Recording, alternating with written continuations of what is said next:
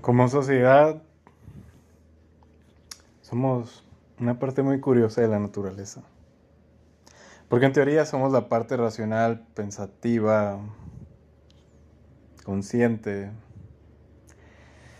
que tiene a su disposición todos los recursos legales, ilegales, naturales. Tiene el mundo entero para él como humanidad. Y a lo largo de la historia hemos hecho pedacitos todo esto. El humano como parte de la naturaleza la usa de una manera tan incoherente que hoy en día veo que todo es indignación. Todo indigno ahorita como sociedad. Y la verdad, o sea, qué bueno por una parte porque por fin como sociedad, en este caso México, ya se cuestiona, ya, ya piensa un poquito más, ya creció.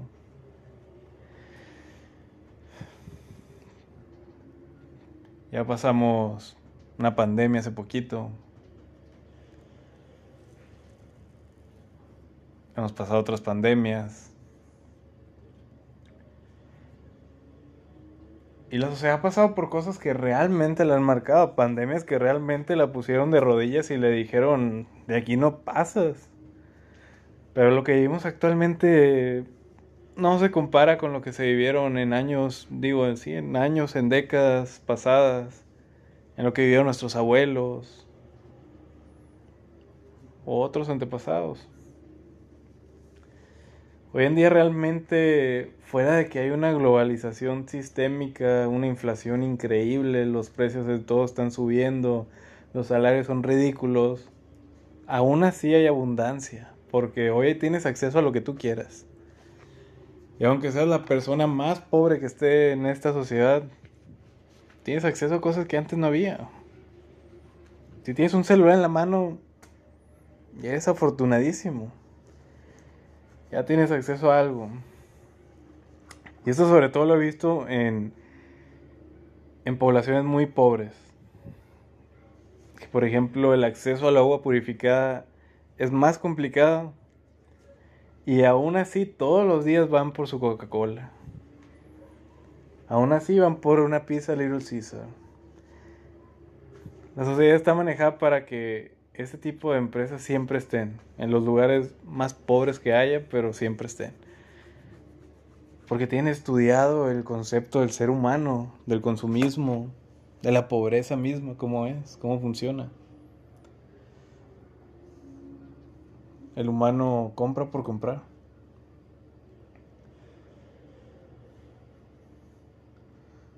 ¿Quieres algo? Vas a la esquina lo compras. Todos los días vas por tu coca.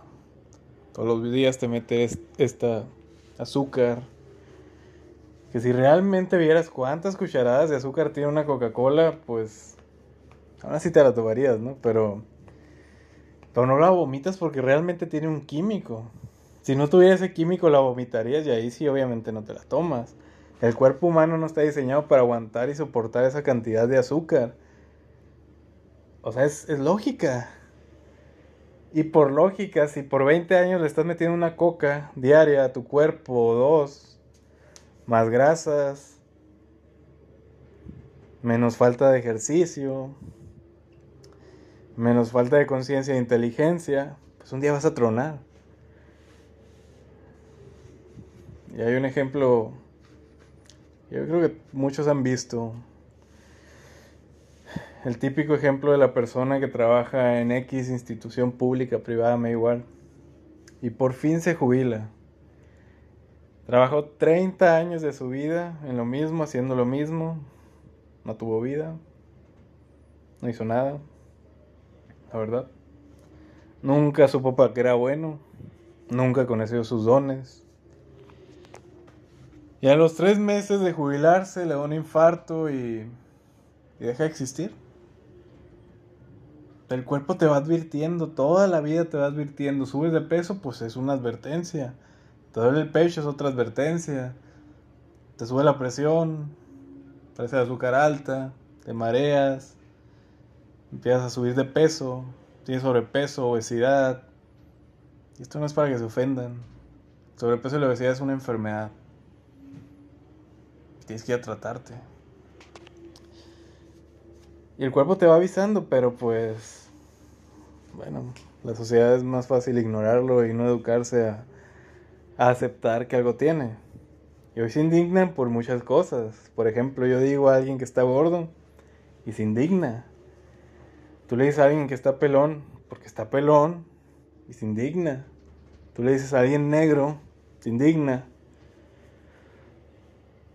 Tú le dices a alguien o no usas un lenguaje inclusivo y se ofende.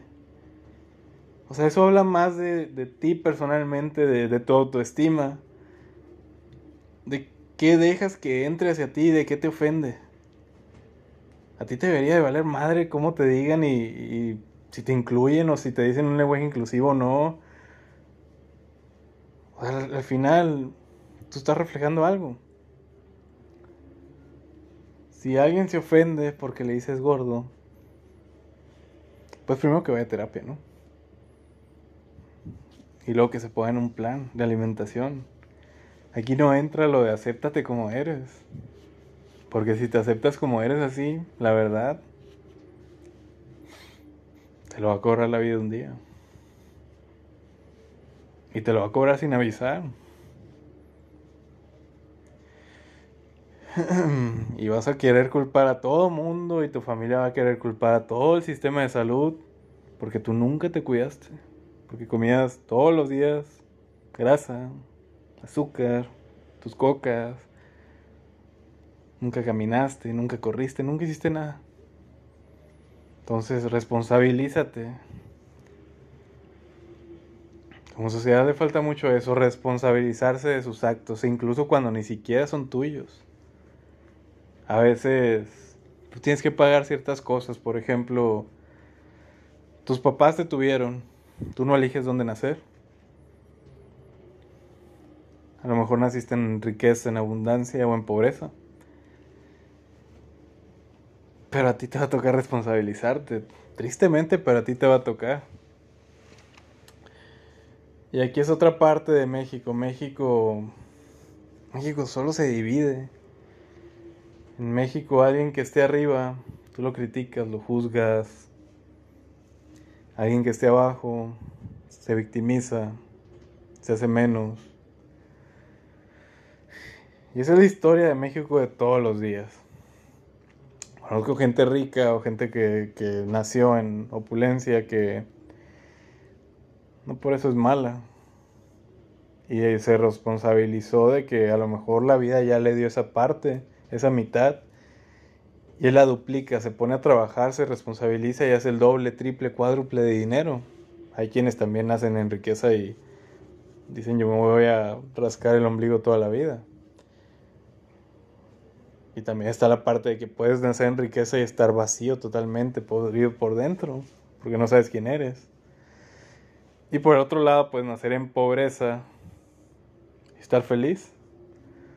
O nacer en pobreza y tener la capacidad de decir estas son mis habilidades, mis herramientas, mis dones, los uso para salir de aquí porque no quiero vivir aquí, no quiero repetir patrones.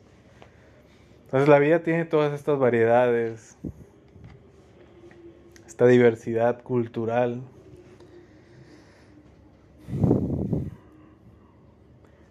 Donde hoy se indignan por todo.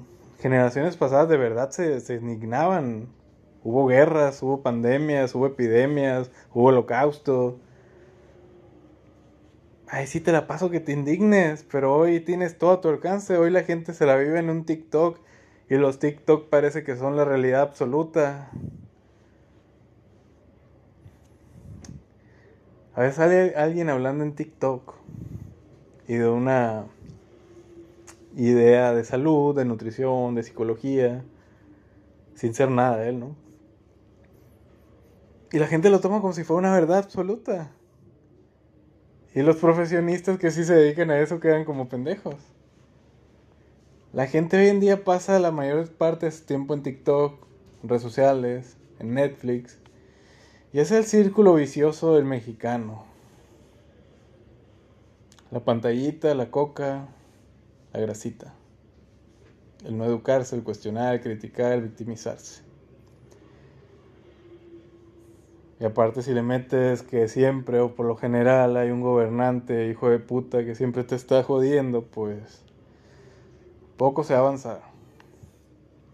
Pero si realmente un día la sociedad quiere salir adelante, pues se tiene que educar, tiene que salir de la víctima.